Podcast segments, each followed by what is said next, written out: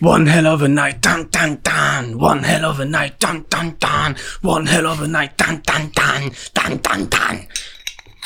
Leute, Plattis, herzlich willkommen zu einer neuen Folge. Und Trinker. Und Trinker, die sind auch eingeladen, uns zu lauschen, dem Pint Eastwood, mir Eastwood.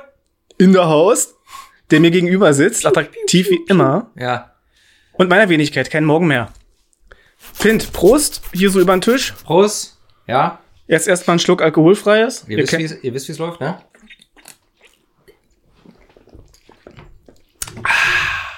so.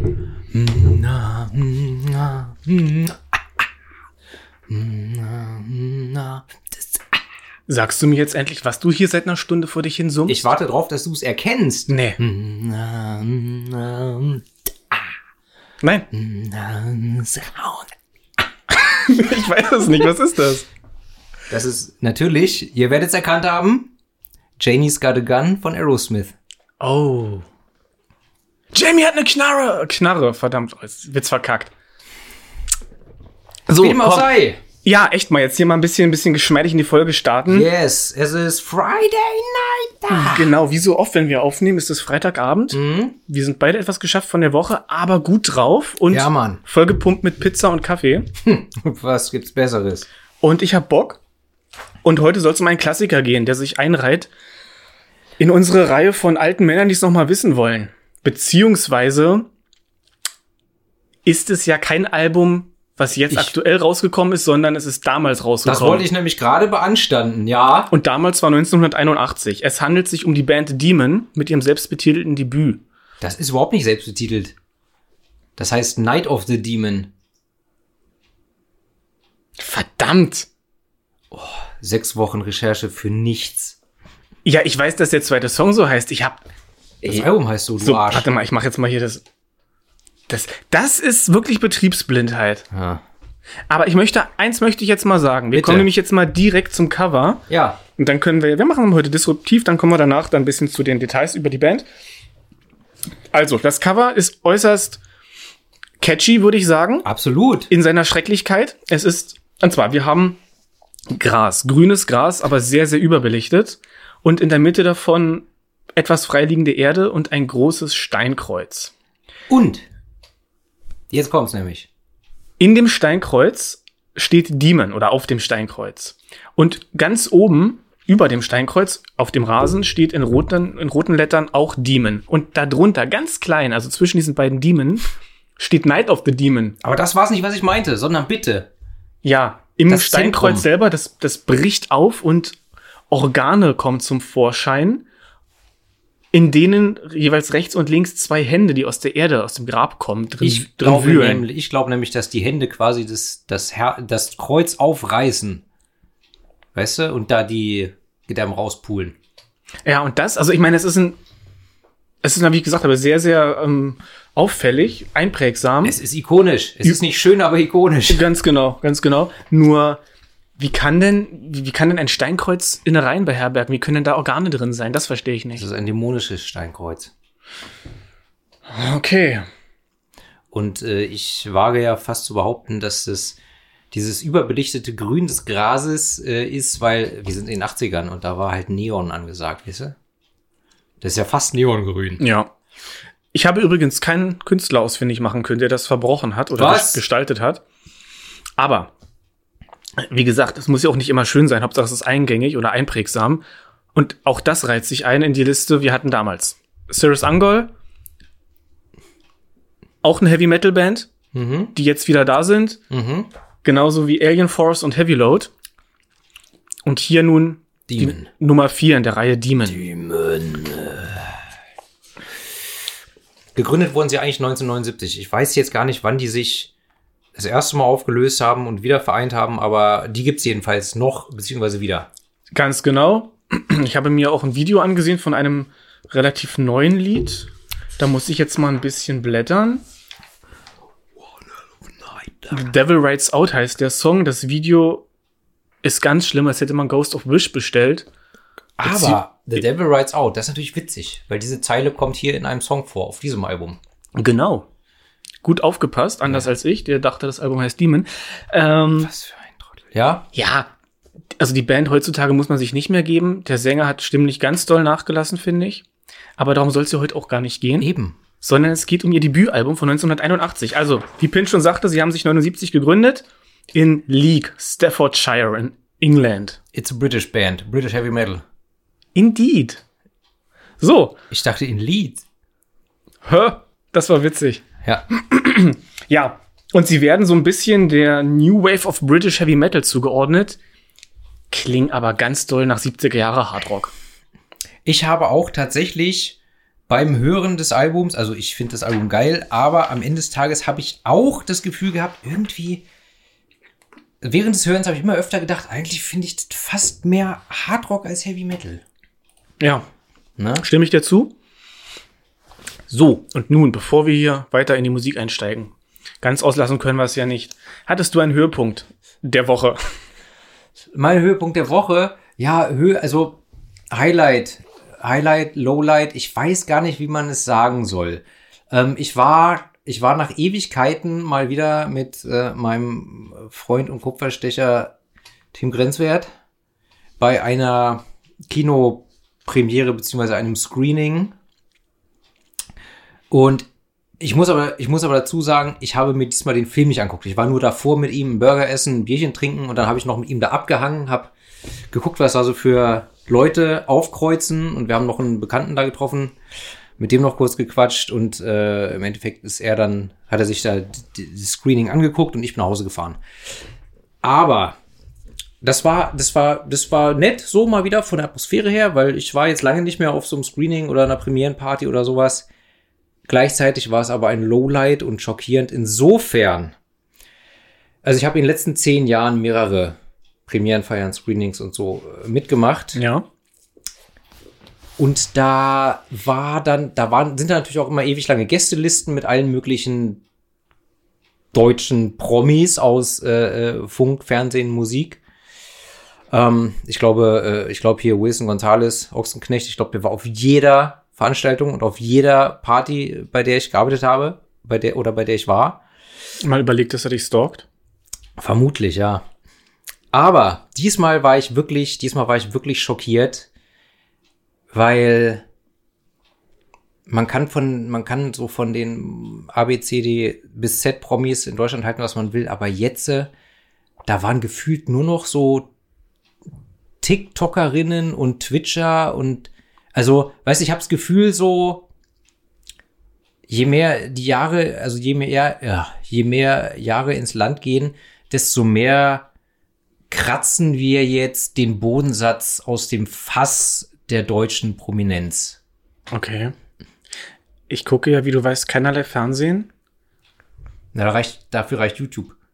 TikTok habe ich auch nicht und YouTube. Ja, naja, das, das wird dir ja auch auf Instagram oder so vorgeschlagen, ob du willst. Und diese Reels, weißt du? ja, Von aber, TikTok. aber auf sowas klicke ich nicht. Also ich blende es ziemlich aus. Ich bin sehr in meiner Bubble und glaube es dir aber. Also ich kenne all diese Menschen nicht. Ich wüsste nicht mal, dass das jetzt irgendwelche TikToker sind, wenn ich sie sehen würde. Aber ja, schlimm ist es. Das wusste ich auch nur bei dem einen Mädel, was aufgekreuzt ist. Weil die halt ganz niedlich ist. Aber trotzdem, am Ende des Tages, die ganzen Leute, die da aufgekreuzt sind, sind A, haben die keine Daseinsberechtigung in meiner Welt. Ja. Oder B, habe ich sie schon öfter gesehen und sind einfach unsympathisch. Und ich frage mich immer, warum, warum, warum sind die überhaupt da? Glaube ich dir Mit ungesehen. welcher Berechtigung? Ja, ja glaube ich dir ungesehen. Ne? Ich kann dazu nichts sagen. Ich werde immer mehr der alte Mann in seinem Elfenbeinturm, der im Schaukelstuhl am Fenster sitzt und über die Jugend herzieht. Und An dieser Stelle aber noch mal kurz liebe Grüße gehen raus von mir an Viktoria Swarovski. Ne? Meld dich, wenn du das hier hörst. in Ordnung, melde dich. Ich weiß nicht, wer du bist. Bitte melde dich. Ist Leni Klum jetzt eigentlich schon 18? Warum lachst du denn da so dreckig? Das ist eine ganz normale Frage. Das ist eine vollkommen legitime Frage. Muss ich mal äh, googeln. So, bitte, jetzt back to topic. Oder was war denn dein? Hast ja, du richtig. Ich, ein hab's- Highlight? Ich, ich hätte es jetzt direkt vergessen. Ich hatte kein Highlight. Ich, es ist wirklich traurig. Ich hatte kein Highlight. Die Woche war moderat gut. Ich habe mir einen A1-Zeichenblock gekauft. So ein großes Format habe ich mir noch nie gekauft. Denn Und wie war das Gefühl dabei? mir tut der Arm weh, weil ich ihn ziemlich lange tragen musste und er kaum unter meinen Arm passte. Ich hatte keine Tragelasche. Das heißt, ich musste so mit ausgestrecktem Arm und die, die Finger nur so drunter. Das ist eine gute Unterarmübung, aber das merke ich jetzt auch. Ja, ich kenne das. Vom äh, Kartons schleppen und so. Also Exakt. so zusammengefaltete Kartons, weißt du? Ganz genau. So, und ehe es noch langweiliger wird, würde ich sagen, Trageschlaufe oder Tragelasche, hast du gerade gesagt? ja, hatte ich keine. Da, ich kenne auch kein Schwein, also, das dieses Wort benutzt. Ist egal, jedenfalls die Plattis wissen jetzt, dass ich an großformatigen Werken arbeite und das wissen sie wahrscheinlich lange bevor die Dinger rauskommen, weil bei meinem Zeichenstil halbes Jahr Minimum. Hab davor, hab eine schöne Idee von so einer Gruppe Leute im Wald, abgezehrte Krieger im Mittelalter und das wird, das wird richtig episch. Bin gespannt. So entfernt inspiriert von Somewhere Far Beyond von Blind Guardian, dem CD-Cover von dem, oh, Mar Marshall? Wie hieß denn der? Den hatten wir schon mal, den Künstler. Keine Ahnung, ich bin derweil mit meinen intellektuellen Freunden am Kaffeerondell. In Ordnung. So, ansonsten, hattest du einen Ohrwurm der Woche? Mein Ohrwurm der Woche, ja, tatsächlich. Und zwar, also was heißt der Woche? Der Woche kann ich gar nicht sagen, aber des Tages. Mhm. Seit heute Morgen definitiv ist, es ist Raspberry Beret. Der ist Ja. im Original von Prince, aber ich finde die Originalversion, Entschuldigung, kacke, aber die Coverversion von den Hindu Love Gods. Ist es das, was du mir vorhin geschrieben hattest bei WhatsApp? Heute Morgen. Heute Morgen, ja. Absolut richtig. Okay, muss ich mir anhören. Die, die, aber die Version von Hindu Love Gods, die ist großartig. Ja. Ja, And you? bei mir total langweilig. Es waren verschiedene Songs von dem Album, das wir jetzt besprechen werden, allen voran Into the Nightmare. Uh, langweilig. Nicht der Song, sondern dass das dein Ohrwurm ist.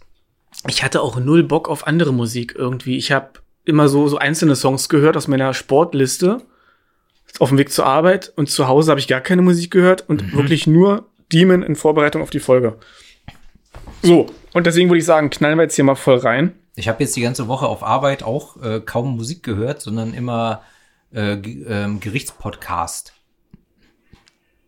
Bitte. So, so, Krim so Kriminalsachen dann.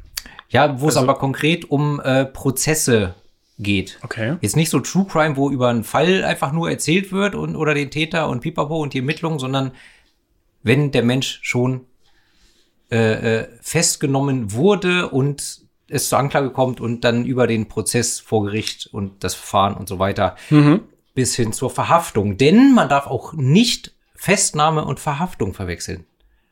Denn festnehmen tut die Polizei, aber verhaften, also das äh, tut der Richter, weil er dich zu einer Haft verurteilt. Ah, So, wieder was gelernt.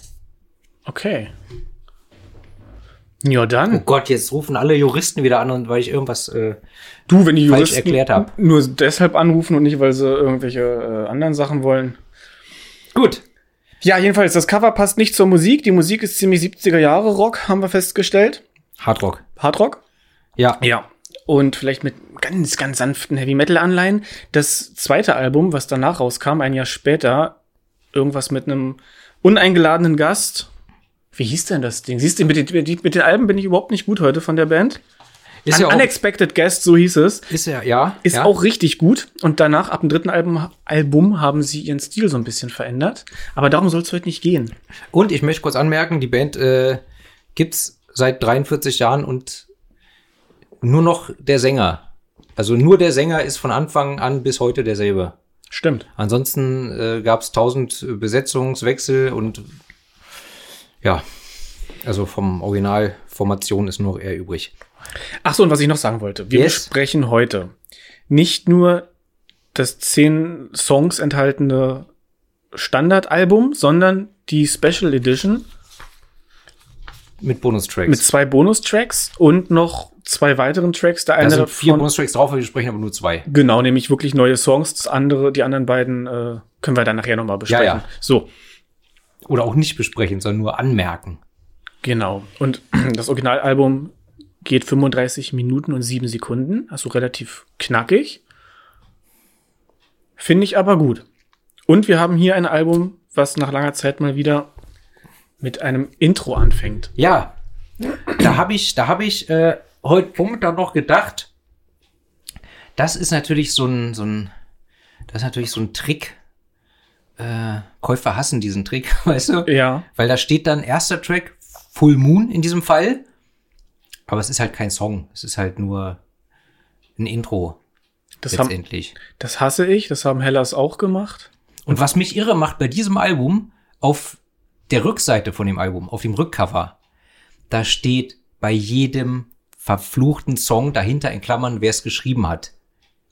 Aber es sind halt immer die zwei selben Personen, die haben alle Songs geschrieben. Kann man da nicht einfach einmal unten drunter schreiben, all songs written by Bims und Bums? Das ist dumm. Ja. Warum muss man es hinter jeden einzelnen Song schreiben? Aber immer dasselbe. Äh, Das macht nur das Cover, das Rückcover hässlich für mich. ja, da hast du recht. Ich finde es auch unnötig, äh, auf einem Cover bzw. Rückcover hinten dahinter die Spieldauer der einzelnen Songs aufzulisten. Wozu?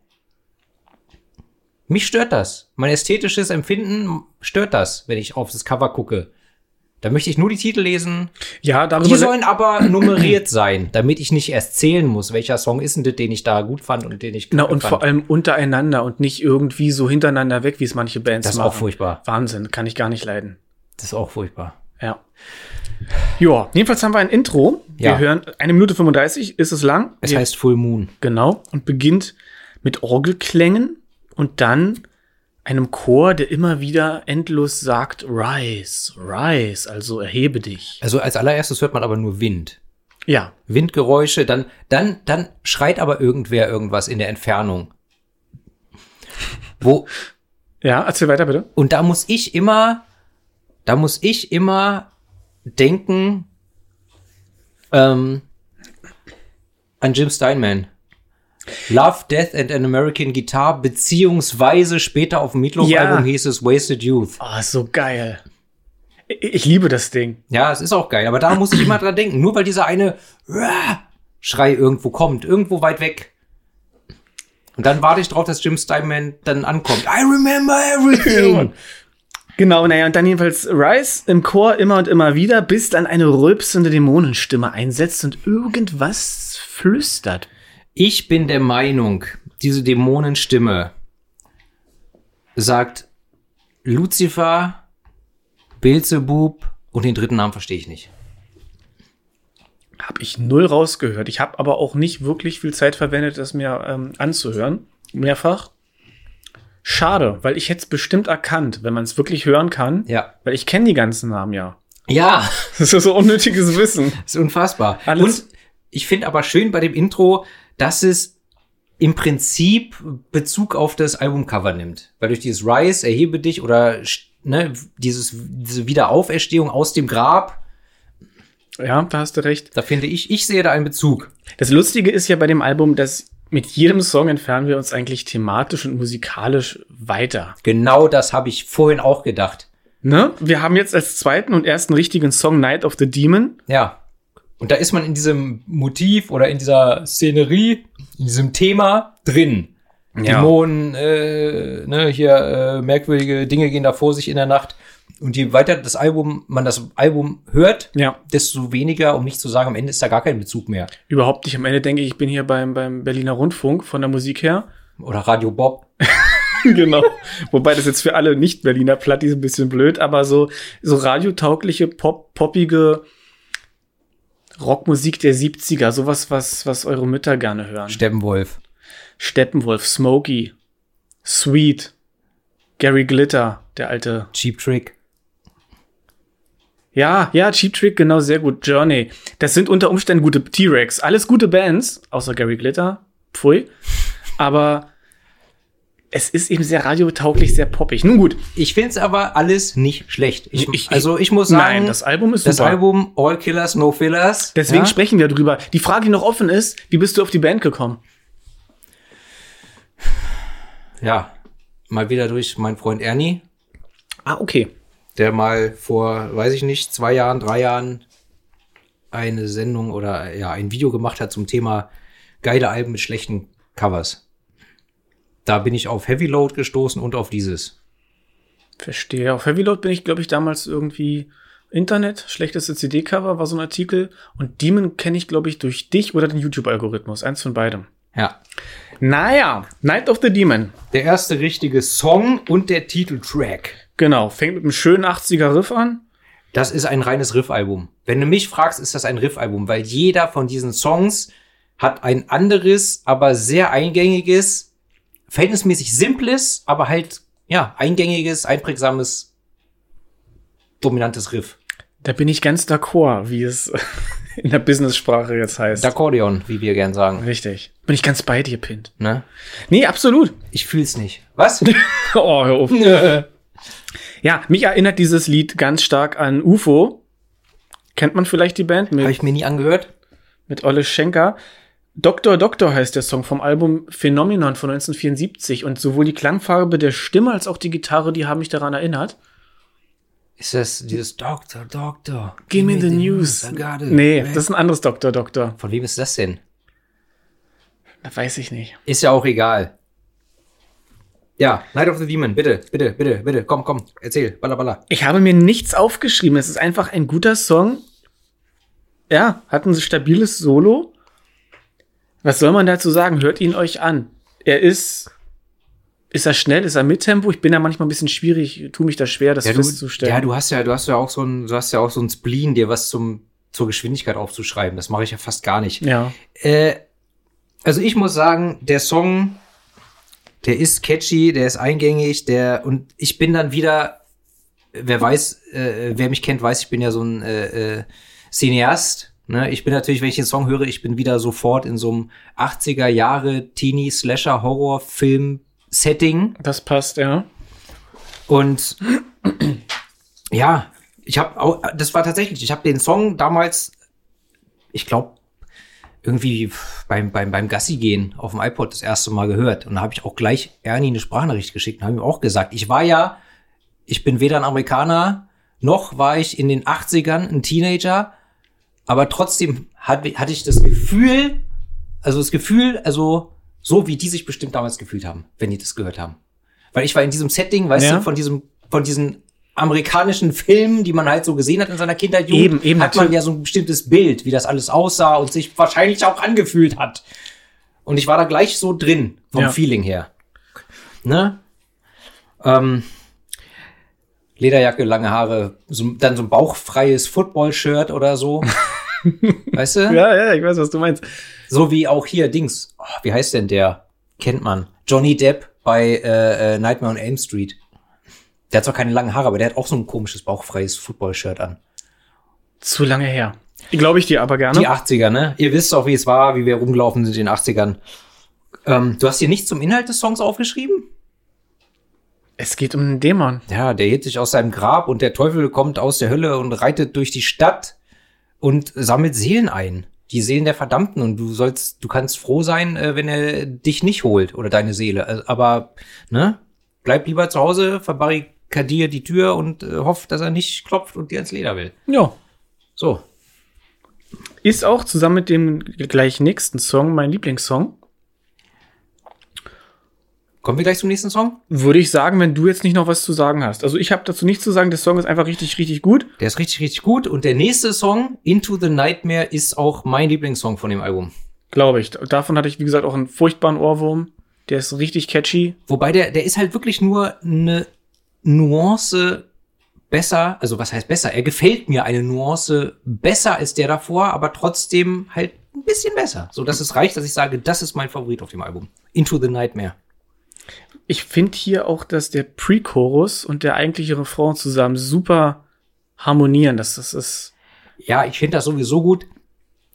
Der, der Refrain, äh, der Chorus wird mehrstimmig gesungen. ja, ne? Und das Thema Chor, Männerchor in so einem Song hatten wir schon oft. Das Genau. Stehe ich einfach drauf. So ein bisschen, so ein bisschen äh, Pathos und Kitsch und Pomp und ja, Ja, ist ne, diesmal jetzt schnellere Nummer. Fängt mit einer groovy Bassline an. Dann setzt die Gitarre ein und ich mag diesen hüpfenden Rhythmus sehr. ja, Habe ich, glaube ich, auch schon ein paar Mal gesagt. Oh mein Gott, wir fangen an, es zu wiederholen. Ja. Letzte Folge Plattenerei, das war's, Leute, wir hören auf.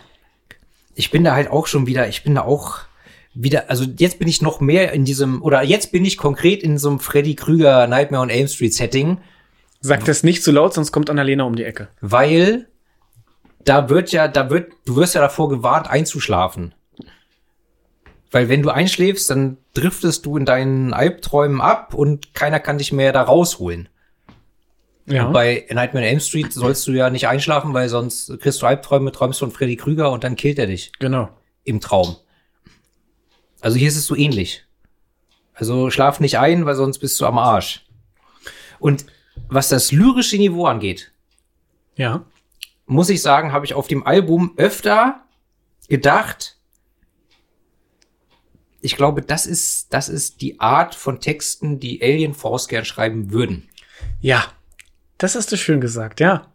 Und nicht können, weil ihr Englisch nicht so gut Ja. ist. Ja, aber. Also das hat, Gefühl hatte ich öfter bei dem Album und das erste Mal in diesem Song, als ich mich mit dem Text beschäftigt habe, habe ich gedacht, das könnte auch von Alien Force sein, wenn sie besser englische Texte schreiben könnten.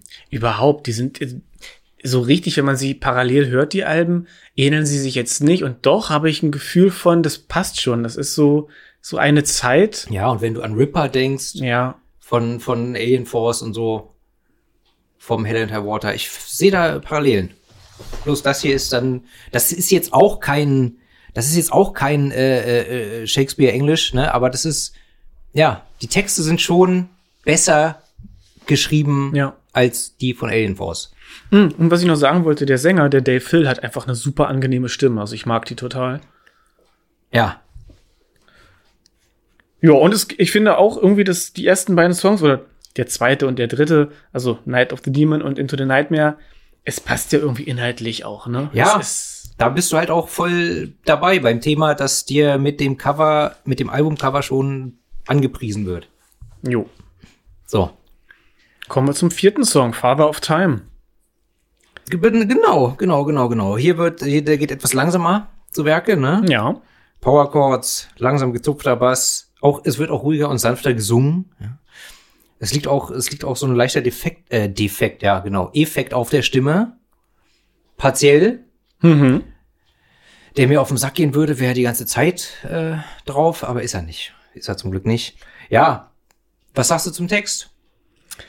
Ich habe mir nichts aufgeschrieben, aber absichtlich, weil ich es nicht deuten kann. Also ich habe mir aufgeschrieben, dass in dem Song äh, biblische Motive aufgegriffen werden. Ja. Und zwar, mh, das lyrische Ich ist der Vater der Zeit. Es ist aber nicht Jesus und es scheint auch nicht Gott zu sein, sondern losgelöst davon. Also, wenn wir uns die erste Strophe angucken, da sagt er, in the beginning he gave us the word. Also, und er gab uns das Wort. Am Anfang war das Wort steht in der Bibel. Das heißt, damit ist Gott gemeint, wahrscheinlich Gott Vater. Wenn wir jetzt mal vom Christlichen ausgehen, Vater, Sohn und Heiliger Geist. So. Mhm.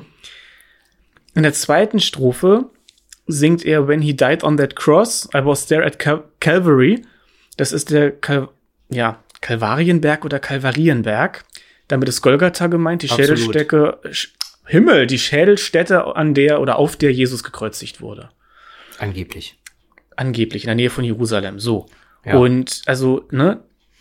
Nicht Ja. Gott Vater, nicht Jesus. Ist er selber vielleicht der Heilige Geist? Ist das, ist das der Vater der Zeit? Ich, ich weiß nicht. Keine Ahnung, aber er bezeichnet sich ja auch äh, als, oder bezeichnet er sich? Auf jeden Fall erwähnt er ja auch äh, die, die Stimme in der Wüste, ne? Mhm. Wird öfter erwähnt und das äh, ähm, als, als, als Stimme in der Wüste, beziehungsweise Prophet in der Wüste, wird ja auch jemand äh, äh, bezeichnet, umgangssprachlich eben mit diesem biblischen Bezug, der vergeblich warnt oder vergeblich, vergeblich äh, mahnt. Also jemand, der Warnungen und Mahnungen ausspricht, die aber eben nicht ernst genommen werden. Ja.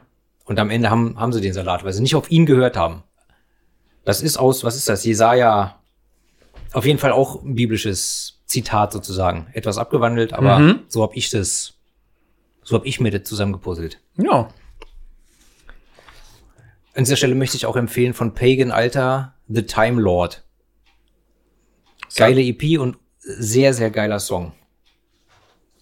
In Ordnung. Die EP finde ich stärker als alle Alben von Pagan Alter, wobei die Alben auch gut sind. So, Kenne ich gar nicht. na, eine Muss Schande. ich, ja, muss ich mir mal geben. Ähm, ja. Also schwierig. Wäre was für ein paar TheologiestudentInnen. Ich hatte hier auch Assoziationen zu Sympathy for the Devil von den Rolling Stones. Weil er singt, also da bei den Stones singt er ja I was there when Jesus Christ had his moments of doubt and pain. Ja. Und also das ist ja, weiß ich nicht, ist, ist für mich ein ähnliches, ein ähnliches, eine ähnliche Szenerie irgendwie. Wie wenn er hier singt, äh, I was there, als auch im Prinzip ja auch hier bei Jesus Kreuzigung. Ich habe jetzt den Text nicht vor Augen. Mhm. Mann, was du gerade erzählt Ja, hast ja. da von Golgatha und so. Ich, entschuldige, ich habe jetzt gerade noch mal, ich habe dir zugehört, aber ich habe jetzt live und direkt über diesen Song nachgedacht.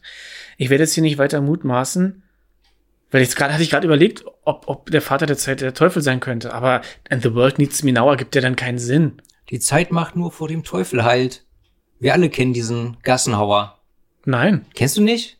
nein. Das ist der beste Schlager, der je geschrieben wurde, Junge. Ich muss mir die Folge demnächst noch mal anhören und dann mir alle, Alle Songs, Musik die ich erwähne. Ganz genau. Ja, also, aber das, das macht Spaß, dieses, dieses Nachdenken über, über Lieder. Ja, ist mit 4 Minuten 20 der längste Song auf dem Album.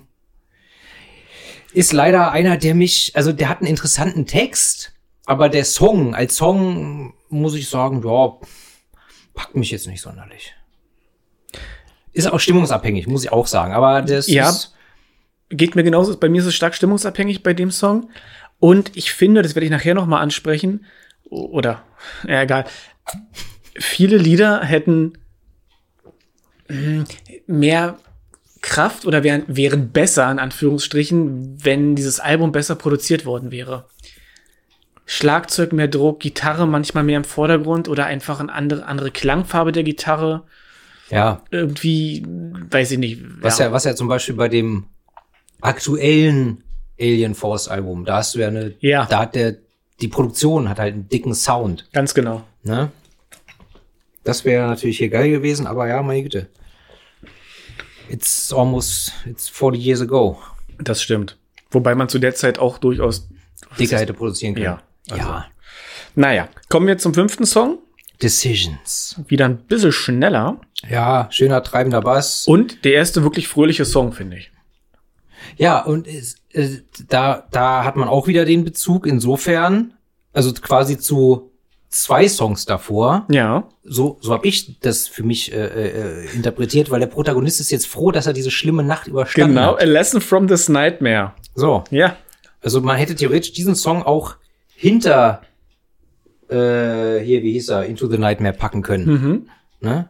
Da hast du Weil recht. da wurde gewarnt, äh, einzuschlafen, Albtraum, Pipapo, und jetzt ist er froh, die Nacht ist vorbei, ein neuer Tag ist da. Ähm, wobei ich, wobei ich äh, das Gefühl hatte, eigentlich ist hier der Tag mehr sinnbildlich und stellvertretend für das Leben als solches. Es geht eigentlich darum, das Beste aus deinem Leben zu machen und jetzt nicht nur aus diesem Tag, genau. sondern generell aus deinem Richtig. Leben. Genau. Aufbruchsstimmung, Entscheidung rechtzeitig treffen. Weil du kannst deinem Schicksal eh nicht entkommen, du kannst nur quasi es beeinflussen. Ja, richtig, genau. Und indem man, indem man dann ja eine Entscheidung trifft, also nicht nur rechtzeitig treffen, sondern auch überhaupt mal eine treffen Ja. und sich nicht nur so treiben lassen. Ja, und sowohl musikalisch als auch inhaltlich absolut positiv. Ja. Macht Spaß, der Song. Ist aber auch nicht, bleibt, also hat bei mir nicht so viel Eindruck hinterlassen. Nee, das, das geht mir hier ähnlich wie bei Rebellions von Ja. Alien Force. Ja, ja, ja, genau. Weißt du? Der ist nicht schlecht, Mhm. ist ganz interessant, aber irgendwie bleibt da nicht viel hängen. So, Stimme ich dir zu. sechster Song. Ja, die B-Seite auf der Schallplatte würde jetzt beginnen. So, das ist Liar. Und das ist äh, der erste Song, den sie überhaupt aufgenommen hatten.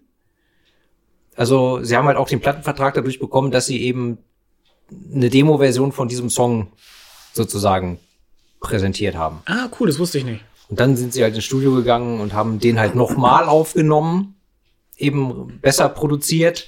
Und diese Original-Demo-Version ist halt einer von den zwei Bonustracks oder einer von den vier Bonustracks auf diesem Album und einer von den zweien, die wir nicht besprechen, weil es ist halt im Prinzip nur eine Demo-Version von diesem Song, der hier ausproduziert wurde. Was er sagt. Ne? Ganz genau, ja. Ja. Nee, hast du recht. Es geht um den Lügner, oder? Ja. Jemand, der lügt, Leute hintergeht, sich Geschichten ausdenkt und immer nur auf seinen eigenen Vorteil bedacht ist. Ich sag mal, Anna Delvey, wir kennen sie alle. Oder hier. Was? Wo sind meine Netflix-Bitches? ja, komm. Was hast du dir dazu aufgeschrieben? Also inhaltlich gar nichts. Es geht halt um einen Leier. Ja, Ja, ja, um, ja, um, ja, es geht um einen Leier. Nein, es geht um einen Lügner. ja. solche Songs gibt es so viele. Mein Gott, Megadeth haben einen Song, der heißt Liar und hatten wir nicht schon mal in einer anderen Plattenreifolge Möglich. einen Song, der sich mit einem Lügner beschäftigt hat? Bestimmt. Oder, also hat man ja, hat man häufig. Ja. Überhaupt sind die Titel hier auch immer schon sehr beschreibend für den Song. Also man weiß vom Titel meist, kann vom Titel meist auf den Inhalt des Songs was draufsteht. Ja, genau, genau. Ja, stimmt. Ja. Der, der, ja, der hat auch wieder ein starkes Riff, das gleich ins Ohr geht. Ich muss auch sagen, das ist, das ist, das ist einer, das ist ein Song, jetzt abgesehen von den ersten beiden, ist das der Song, der bei mir am meisten im Ohr bleibt, obwohl ich den nicht sonderlich mag. Er ist eingängig. Er, also es ist eine gute Nummer. Haben wir schon mal festgehalten, dass es manchmal Songs gut sind, aber einem trotzdem nicht so gefallen. Durch den Monsun. Ja, Tokyo Hotel. unglaublicher Furchtbarer Ohrwurm. Song, aber den wirst du nicht los, wenn du ihn hörst. Ja. Ne? Never Gonna Give You Up von Rick Astley. Ja, auch Wobei ich legendär. sagen muss, ich mag den Song, aber wenn man den nicht mag, er ist trotzdem ein guter Song und der bleibt im Kopf. Aber das ist vollkommen off-topic. Ja, was ich sagen könnte, wollen würde, musikalisch, nach dem Solo hört man die Cowbell, die Kuhglocke, dieses Klock, Klock, Klock, Klock. Der richtige Konjunktiv wäre gewesen, was ich sagen wollte. Was habe ich gesagt? Was ich sagen wollen würde. Das ist also, Ja. was ich sagen wollte, Ja. als Konjunktiv, Hast ist, du recht. das benutzt kaum jemand, Das, und in weil die Vergangenheitsform genauso ist, aber das wäre der korrekte Konjunktiv. Und ein Kumpel von mir, der hat das in der Schulzeit wirklich extrem durchgezogen und ich habe es mir dann eine Zeit lang angewöhnt und dann habe ich es wieder verloren und das hat mich immer geärgert, weil ich eigentlich den richtigen Konjunktiv ganz schön finde. Ja, Ich glaube, der Konjunktiv von backen ist, ich büke. Hätte ich jetzt Mehl da, büke ich einen Kuchen. nice. Glaube ich jedenfalls. Okay, wir machen, wir machen dann demnächst nochmal einen Germanistik-Podcast. Ich freue mich So, drauf. nee, weil ich finde einfach Cowbell, also diese, die, man, man kennt, man kennt, am bekanntesten ist es aus Don't Fear the Reaper. Da gibt's sogar einen, einen Joke drüber auf YouTube mit Will Ferrell. Unglaublich gutes Ding. I need more Cowbell. Will Ferrell ist doch der Drummer von den Red Hot Chili Peppers. So, und pass auf, und dieser Drummer wiederum, also der heißt anders, es ist nicht Will Ferrell, aber die sehen sich super ähnlich. Und der hat ein Video aufgenommen, wo er genau. Ein Video, einen Video. Mann, leck mich ich doch am kündige Arsch hier jetzt. gleich. Jetzt reicht's aber Die mal. Freundschaft und alles. So. Boah, die Ausschläge hier bei, bei Weil du mal auf den Tisch haust. Ja. Wie so ein Prolet. der Drummer der Red Hot Chili Peppers, der unglaubliche Ähnlichkeit hat mit Will Ferrell.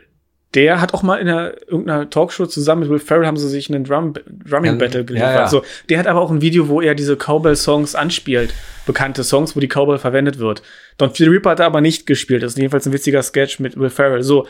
Und ich mag die einfach. Und zum Beispiel von Mountain Mississippi Queen. Auch ein ganz bekannter Song, wo die vorkommt. Das ist einfach irgendwie, oder, oder ähm, ah, hier, Little Sister von den Queens of the Stone Age, auch ein guter Song. Da ist die auch sehr prägnant. Und hier in diesem Lied, ab dem Solo, hört man sie auch. Okay. Und später in einem der Bonustracks auch. Und ich mag dieses Geräusch. Ich habe ja lange Jahre Schlagzeug gespielt. Äh, um nicht zu sagen, äh, acht Jahre lang. Ähm, und ich wollte auch immer für mein Drumkit, ich wollte noch eine zweite Fußmaschine.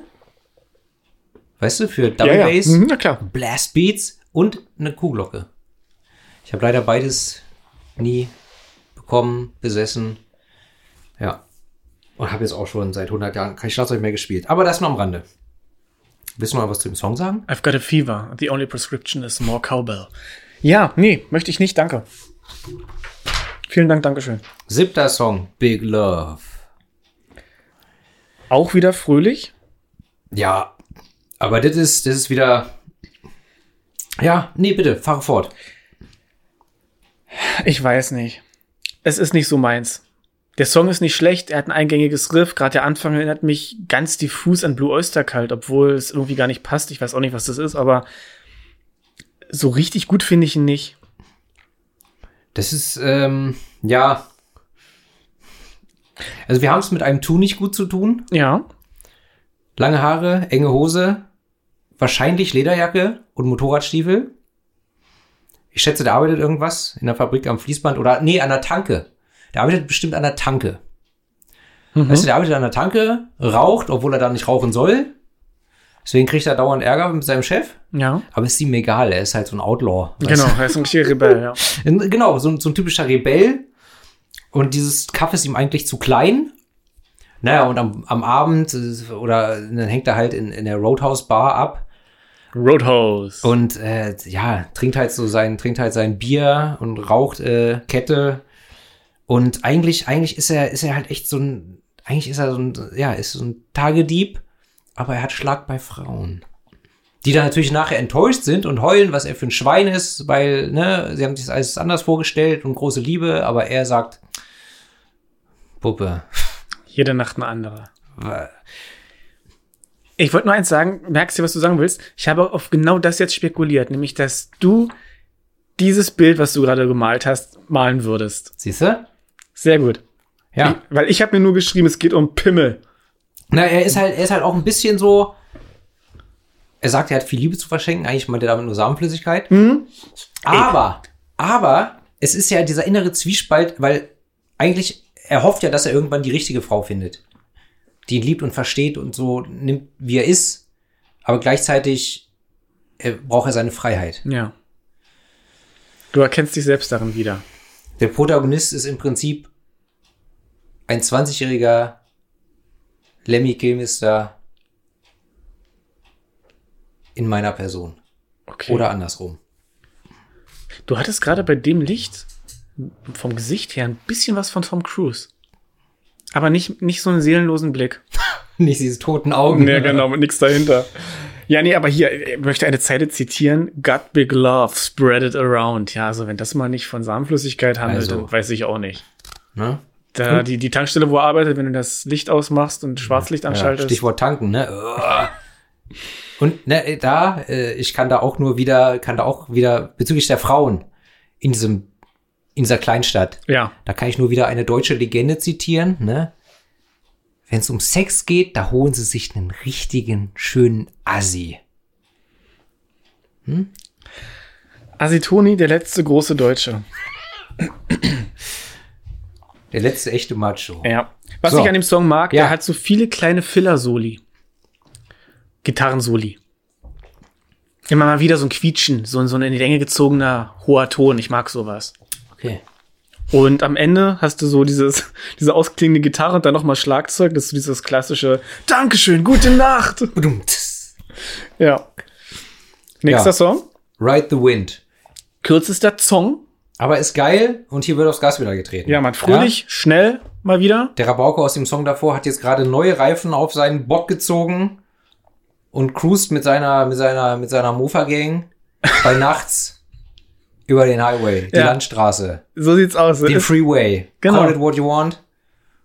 We take no prisoners. ja, Mann, da kann Bruce Springsteen mal einpacken. Jetzt hier kommen, kommen Demon. Ja, die Stiefel sind äh, frisch gewichst, das Chrom ist geputzt und der Wind lässt die langen Haare, denn wir fahren ohne Helm, zurückflattern. Und manche Leute schaffen es sogar, während sie mit dem Motorrad da die Straße lang brausen, Zigarette zu rauchen. Ich weiß nicht wie, aber es gibt Menschen, die können das. Der Ah. hier kann's. Ja. Aber die sind auch schnell weg, die Zigaretten, oder? Bei Fahrtwind. Also selbst wenn, selbst du musst wenn mir die Zähne auch festhalten, sonst oh, verschluckst du die. Das Oh, wäre das wär ekelhaft. Also, also Bottom line, the bottom line ist, alle Leute in der Stadt denken, er und seine Kumpels sind äh, hirnlose Rowdies. Aber eigentlich sind sie doch nur, sind sie nur nette Jungs, die keinen Ärger wollen. Die wollen einfach nur ihre Freiheit genießen. ja. Verstehst du? Ich habe Road Racers letztes Wochenende gesehen. Mit David Arquette und Salma Hayek. Von, wann ist der? 93? 94? Salma Hayek halt sehr heiß. Selma Hayek ist eine dieser Frauen, die mit jedem Jahr, in dem sie älter werden, besser aussehen. Und äh, bei Lonely Hearts Killers fand ich sie auch unfassbar heiß. Habe ich nicht gesehen. Ja. Auf jeden Fall, männliche Hauptrolle David Arquette macht mich aggressiv in dem Film, weil er hat immer, er hat immer diesen, also mich hat schon immer sein Standard-Gesichtsausdruck wahnsinnig gemacht. Und den hat er da quasi, also erst, er raucht den ganzen Film durchgehend. Er hat immer eine Kippe im Mund oder macht sich eine an, aber er hat halt immer so einen, so einen, so einen gequälten, ich weiß nicht, was er mit seinen Augenbrauen macht. Er sieht immer so aus wie so ein geschlagener Hund. Das, oh, das ist wie dieser Typ, den alle Frauen so toll finden. Ähm, Blade Runner 2044, wie heißt er? Keine Der- Ahnung, wer hat denn den gespielt? Ryan Gosling? Ja! Ryan Gosling. Gerade ins Blaue geraten. Ich habe an sich nichts gegen ihn, aber er hat immer denselben Gesichtsausdruck. Hm. Ganz eigenartiger Schauspieler, der so, so blass irgendwie ist. Also vom Spielerischen her. Ja. Auf jeden Fall Road Racers ist, ist ein schöner No-Brainer. Mit einer schönen Frau. Aber der lebt halt, der lebt einfach, der lebt einfach von dem, von dem Feeling und nicht von der Story. Okay. Ja. So, da musste ich dran denken. Ja. Ähm, Manowar Song, ne? Strapped to the Mare of Steel. Ja. Horse- da habe ich auch an Manowar gedacht. Hor Horses of Steel. Und ist einer von mehreren Songs jetzt, die sich so mit diesem Road-Leben beschäftigen, ne? Ja, wir Immer. sind eigentlich vom, vom Friedhof, vom Dämonenpark sind Ja. wir weg. Ja. Vom sind jetzt einfach nur noch on the road. Das ist eigentlich so voll Meatloaf-mäßig, ne? Mit der, mit der Harley aus dem Grab raus. Also jetzt, jetzt, jetzt greifst du aber hoch ins Regal. Ne? Ich kann nachvollziehen, was du sagst. Also ich Mu- weiß, was du meinst. Musikalisch sind da Welten Also dazwischen. ich bitte dich. Naja, aber, da müssen wir nicht drüber reden. Aber äh, inhaltlich, von der Idee her, stimmt. hatte ich mal einen richtig dummen Traum. Ich weiß mich kurz, war nichts langweiliger als die Träume anderer Leute, aber wo ich mit dem Ghetto Blaster hinten auf einer Harley äh, losgefahren bin im, im Innenhof, da wo ich, früher gewohnt habe, und dann ist die so, hat die angefangen zu fliegen, aber so arschfucking langsam. Und ich habe die Harley nicht über, über das Dach vom Haus gekriegt. Verdammt. richtig frustrierend gewesen. Naja. Ich möchte dann auch kurz erwähnen, ich habe auch äh, letztes Wochenende, Ja. fällt mir jetzt wieder ein, letztes Wochenende habe ich äh, auch was geträumt.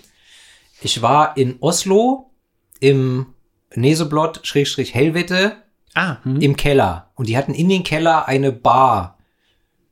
Ich weiß nicht, ob das als Kneipe richtig eingerichtet war oder ob da nur so ein Tresen reingebaut war.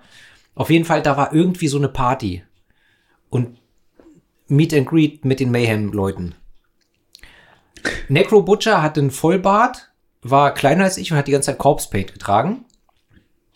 Und ich wollte mit ihm reden, aber ich kam nicht dazu, weil Telloch, der Gitarrist, hat Ja. mich einfach nicht gelassen, weil wir kannten uns ja aus Berlin. Weißt du? Hat er mich festgequatscht. So, und ich war mit Tim da. Und dann irgendwann habe ich hab es geschafft, mich von Telloch loszueisen, gehe an die Bar und ich weiß nicht mehr, ob als Barkeeper oder als Kellner war Macaulay Culkin da. Und dann habe ich Tim gesucht, weil ich dachte, das ist doch der Wahnsinn für Tim, der kann da hier Kevin, original Kevin treffen, aber Tim war weg. Ich habe ihn nicht mehr gefunden. Ja. End wa- of Story. aber warum Macaulay. Culkin? Weil, Wahrscheinlich, weil sein Bruder Euronymous gespielt hat bei Lots of Chaos. genau, das wäre doch passender gewesen. Aber ja, Es war aber Macaulay Culkin, definitiv. In Ordnung. Träume sind schon abgefahren. Macaulay Culkin, der diverse, der mehrere Jahre mit äh, Mila Kunis zusammen war, ne? Weißt du? Ja. Unfassbar. So. Nächster Song? Würde ich sagen. Auch ein wunderschöner Song. Ja. Du kannst sagen, was du willst, der Song ist geil. Fool to play the hard way. ja. Und hier steht noch, mag ich nicht, langweilig, schmalzig.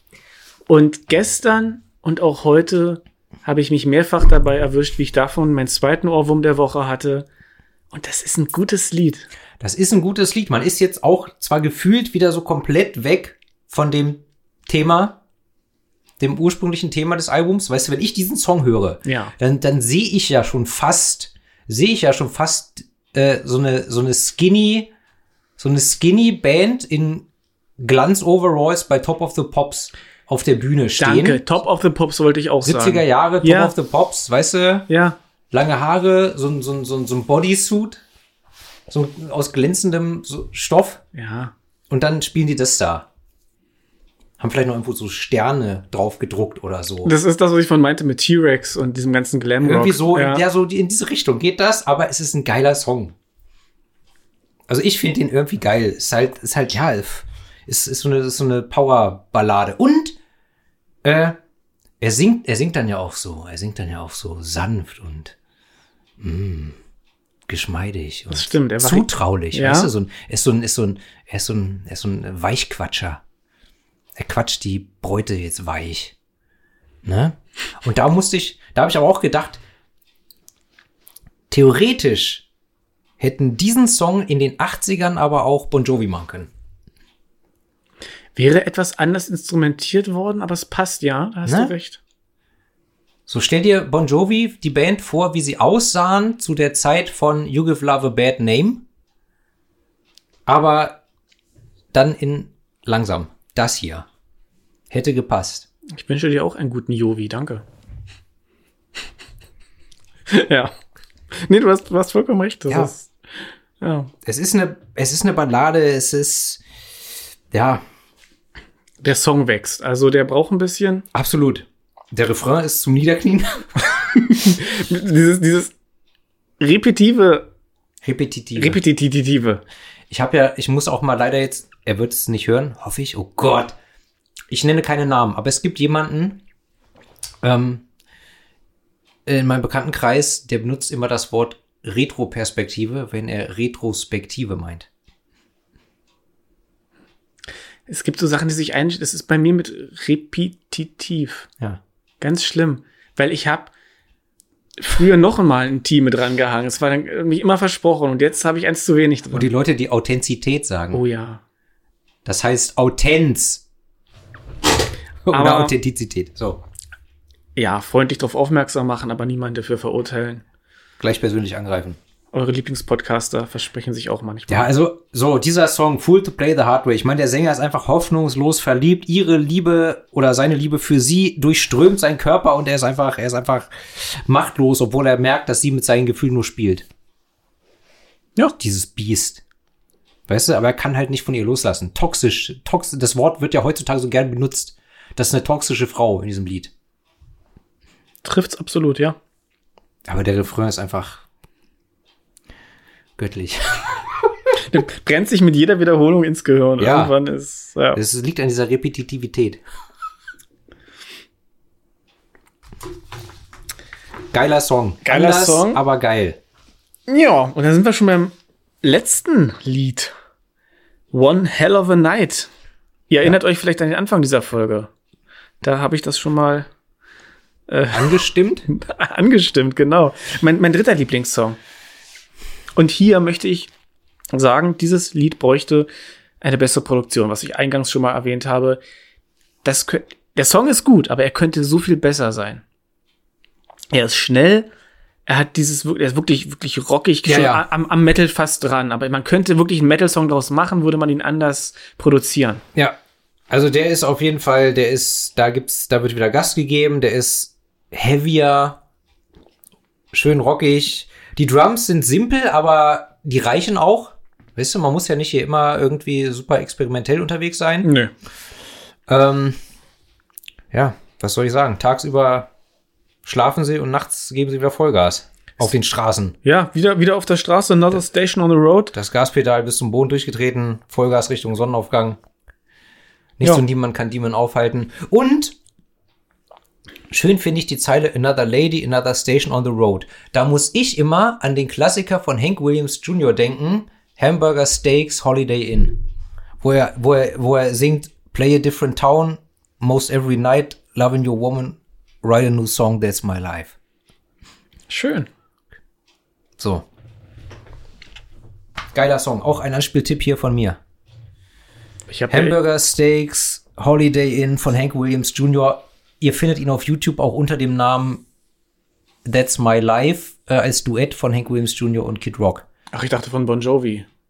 Äh, Das ist It's My Life. And it's now or never. Oh, ich hatte einen Schulfreund, der hat das rauf und runter, wenn ich bei ihm war, gehört. Das war so ätzend. Ich verstehe es bis heute auch nicht, dass Bon Jovi, die haben 1998 oder 99 haben sie angekündigt, sie werden Silvester 99 zu 2000 ihr Abschiedskonzert spielen. Ich weiß nicht, ob die überhaupt ein Konzert gegeben haben. Auf jeden Fall gibt's die Band immer noch. So ist das. Aber wer bin ich darüber zu richten, Na, wann sich Bon Jovi auflösen? Gefühlt gibt's doch jede Band noch. Und sie, wenn nicht, kommen sie wieder. Ja, stimmt. Also wenn immer ich einen Wikipedia-Artikel von der Band lese, dann haben sie sich wieder zusammengefunden. Auflösung 2002, Wiedervereinigung 2015 Ja. oder so. Wir wollen es alle noch mal wissen. Aber kommt ja auch nichts Neues, Gutes nach. Also wenig. Ja. So, jedenfalls zweiter Partysong. Und mich erinnert das Ganze stimmlich und musikalisch so ein bisschen an Sammy Hagar von Van Halen. Mhm. Nachdem die Legende David Lee Roth ausgestiegen war. Ja. Just a Gigolo. Ain't Got Nobody. Der Na. beste Solo-Song von David Lee Roth. Nee, sorry. California Girls? Nein. Auch großartig. Ich war nie so richtig drin im Van Halen Game. Ich auch nicht. aber David Lee Roth, weil dieses Album, wo diese beiden Songs drauf sind, äh, das hat mein Vater. Und das habe ich halt auch als Kind schon bei meinem Vater des Öfteren mal in der Werkstatt gehört. Mhm. Und mein Vater hat bei seinem 50. Geburtstag Just a Gigolo von David Lee Roth äh, gesungen mit der Band, die da war. Ah, okay. So, Dann kämen wir jetzt zum ersten Bonussong. Wild Woman. Der ist kurz, der ist knackig, der ist nice. Das ist ein klassischer Rock'n'Roll-Song. Ja, Es ist ein klassischer Rock'n'Roll-Song und wir alle, wir alle wissen, Chuck Berry hat Rock'n'Roll erfunden. Und jetzt nennen wir mal einen Song von Chuck Berry, der länger ist als drei Minuten. Ja. Gibt es wahrscheinlich nicht. braucht's auch gar nicht. So, Drei Minuten ist die magische Grenze, was du in drei Minuten nicht sagen kannst. Also das brauchst du gar nicht sagen, Nee, hat Lemmy mal gesagt. ja, und alles alles andere darüber hinweg, dann hast du wirklich dann hast du noch ein Solo mehr, dann hast du irgendeine Bridge und und noch mal einen ganz anderen Part im Song, aber Oh, Jim Steinman ruft an. ja genau. Du brauchst Ja. du erst mal 50 Sekunden Motorradgebrumme. So, dieser Song geht insgesamt eine Minute 50 und besteht aus zwei Strophen, wobei diese zwei Strophen letztendlich aus nur vier unterschiedlichen Textzeilen bestehen, die in anderer Reihenfolge zusammengesetzt werden. Ja. Ne? Ja, und hüpfender, stampfender Rhythmus, es, es, es macht super. Also ich liebe dieses Lied. Der ist kurzweilig, der ist auch kurz, aber ist halt sehr unterhaltsam. Ja. Der ist, der ist cool. abgefahrenes Solo, auch wieder schön viel Cowbell. Und dann dieser dämliche Text, der einfach, ja, Ja, es geht halt um eine wilde Hilde, die der Sänger begehrt und wegbuttern will und die ihn einfach wahnsinnig macht, weil sie so heiß ist. Aber er will auch frei sein. Es ist wieder dieses ähnliche Motiv wie bei, was war das für ein Song vorhin? Big Love. genau. Ja, So. Nur komprimiert. ja. Nee, schönes, schönes Ding.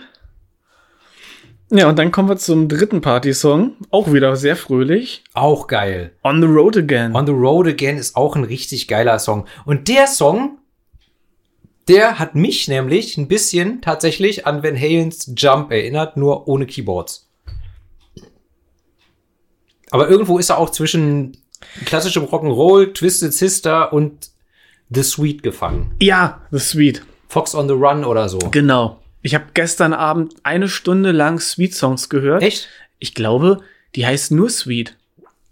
Halt, stopp. Die hießen The Sweet, dann haben sie sich aber irgendwann nach drei, vier, fünf Alben umbenannt und heißen seitdem nur noch Sweet. Hm, so, also, okay. Also theoretisch Und Sweet sind super, oder The Sweet sind ganz toll. Ballroom Blitz, Fox on the Run. Ballroom Blitz finde ich ja doof, ne? Aber Fox on the Run, ja klar.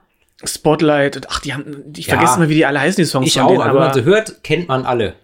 die haben auch später einen Song, da haben Spandau Ballett ihr, ihre Melodie von Golden sich, oder von Gold sich geklaut. Okay. Fountain, heißt der Song Fountain? Oh, gefährliches Halbwissen. Googelt einfach mal. Ja. Und ja, ein super geiler Stampfer, der gleich der zweite. Und Ja. inhal inhal äh, inhaltlich ähnelt er One Hell of a Night. Ja. Aber ja, Die Band ist wieder auf der Straße. ja, also hier geht's, glaube ich, letztendlich um das Leben auf Tour. Auftritt, saufen, kiffen, Autofahren, nächste Station, Party, Auftritt, saufen, weiterfahren, nächster Auftritt, Party, kiffen, saufen, vögeln, weiterfahren, etc. Für drei Wochen. Korrekt. Ja, Was soll man dazu sagen? er beschreibt halt den Rock'n'Roll Lifestyle, Genau. ne? Ja. Das war der zwölfte Track. Der zwölfte Track und der elfte Song. Und danach kommt, wie gesagt, äh, ja, noch die, die, die Demo-Version von Liar und dann ein Remix von Night of the Demon. Von 88 ist der Remix.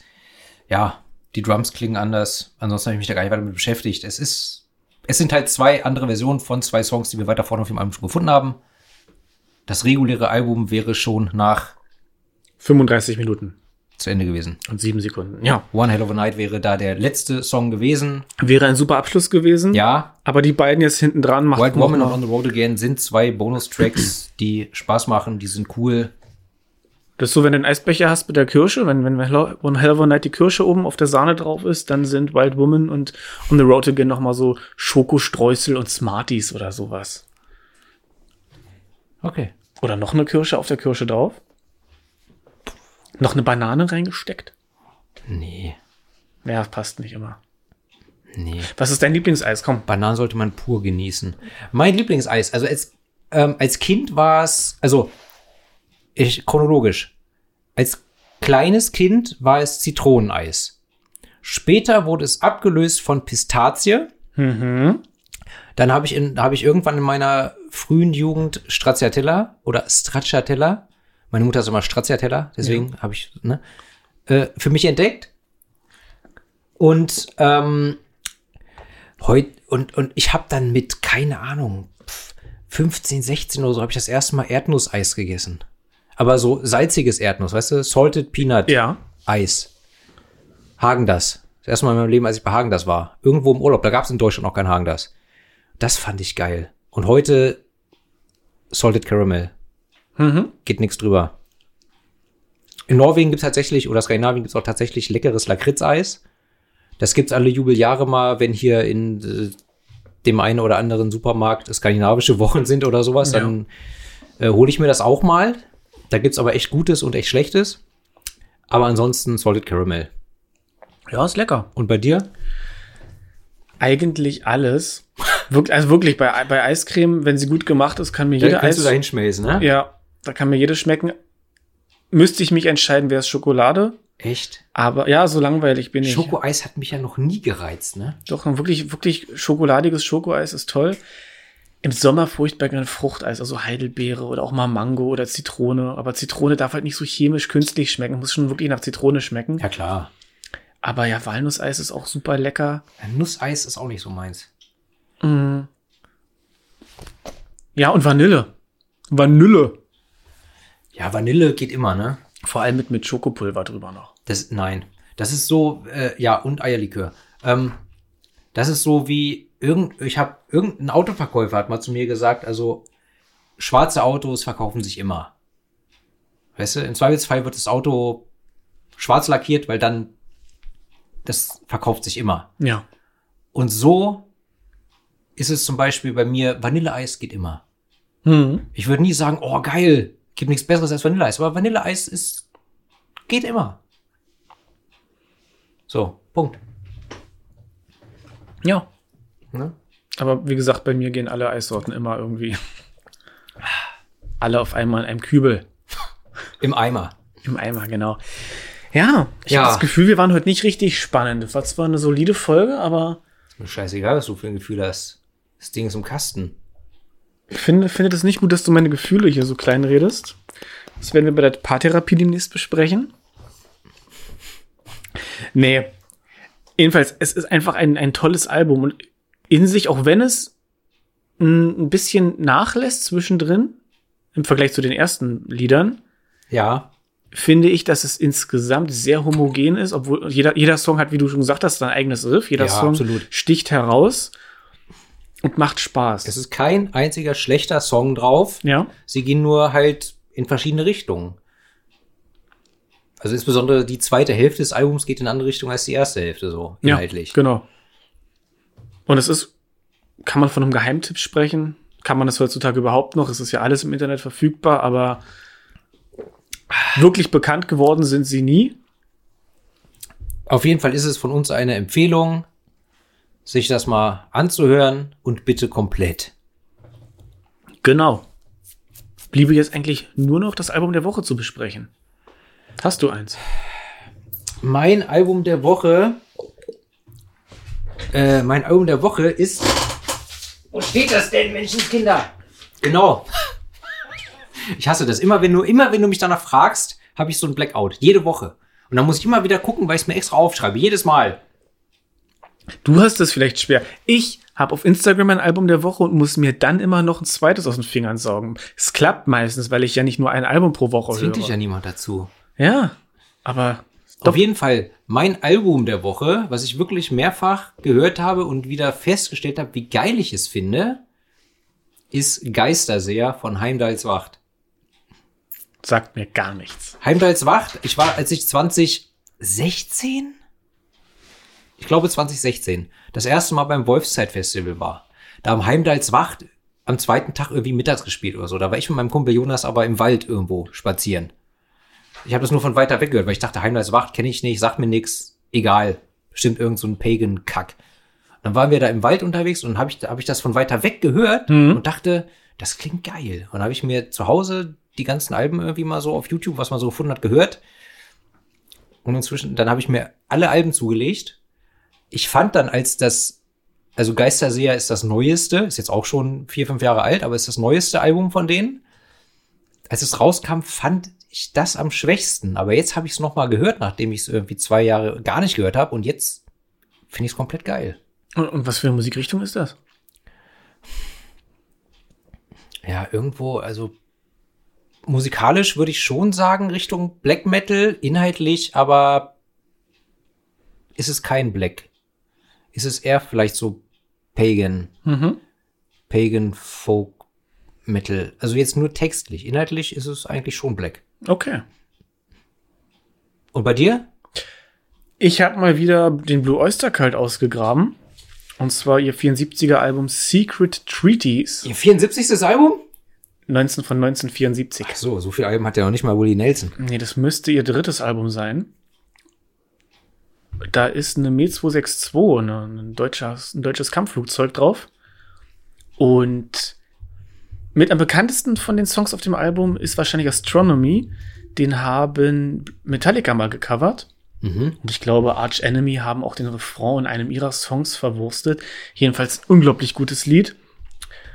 Unbedingt mal reinhören. Oder in Flaming Telepath mit TH Das sagt mir alles überhaupt nichts. Und einem S am Ende. Ja, ist ein super, super Album. Wir haben ja mal über Blue Oyster Cult gesprochen aus ihrer 80er Jahre Phase. Fire of Unknown Origin. Das war ja schon so ein bisschen Keyboard-lastig. Darf ich kurz noch erwähnen? Ich habe gerade mal nachgeguckt. Ja, Willie Nelson hat dieses Jahr, letzten Monat, sein 72. Studioalbum veröffentlicht. Leckt mich am Arsch. 72. 72 Solo-Studioalben. Da kommen natürlich noch Live-Alben dazu und Alben, äh, Kollabo-Alben und so, aber er hat einfach mal 72 Solo-Studioalben Nee, der, rausgeballert. der muss, das ist ja fast mehr als Buckethead. Kennst du den? Der ballert auch ständig irgendwas raus. Aber ähm, der muss der pro Jahr locker zwei Alben rausgebracht haben. Tja, und das über die letzten 60 Jahre verteilt. Pi mal Daumen. Bestimmt klingt alles gleich. Ich habe mich mit Billy Nelson nie wirklich beschäftigt.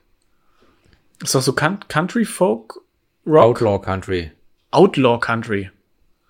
In Ordnung. Am Ende des Tages ist Willie Nelson eine Country-Legende. Ja, in Ordnung von mir aus. So. Und der einzige, wir wissen ja, er ist der einzige Mensch, der, der Snoop Dogg geoutsmoked hat. Das will was heißen. So. Ja, jedenfalls Blue Oyster Cult anhören, alle Alben, aber vor allem die ersten drei und das, was wir im Podcast besprochen haben in Folge 4. Glaube, dass es Folge 4 war. Es war Folge 4. Es war Folge 4, super. Ja. Ja, dann würde ich sagen, damit haben wir es, oder?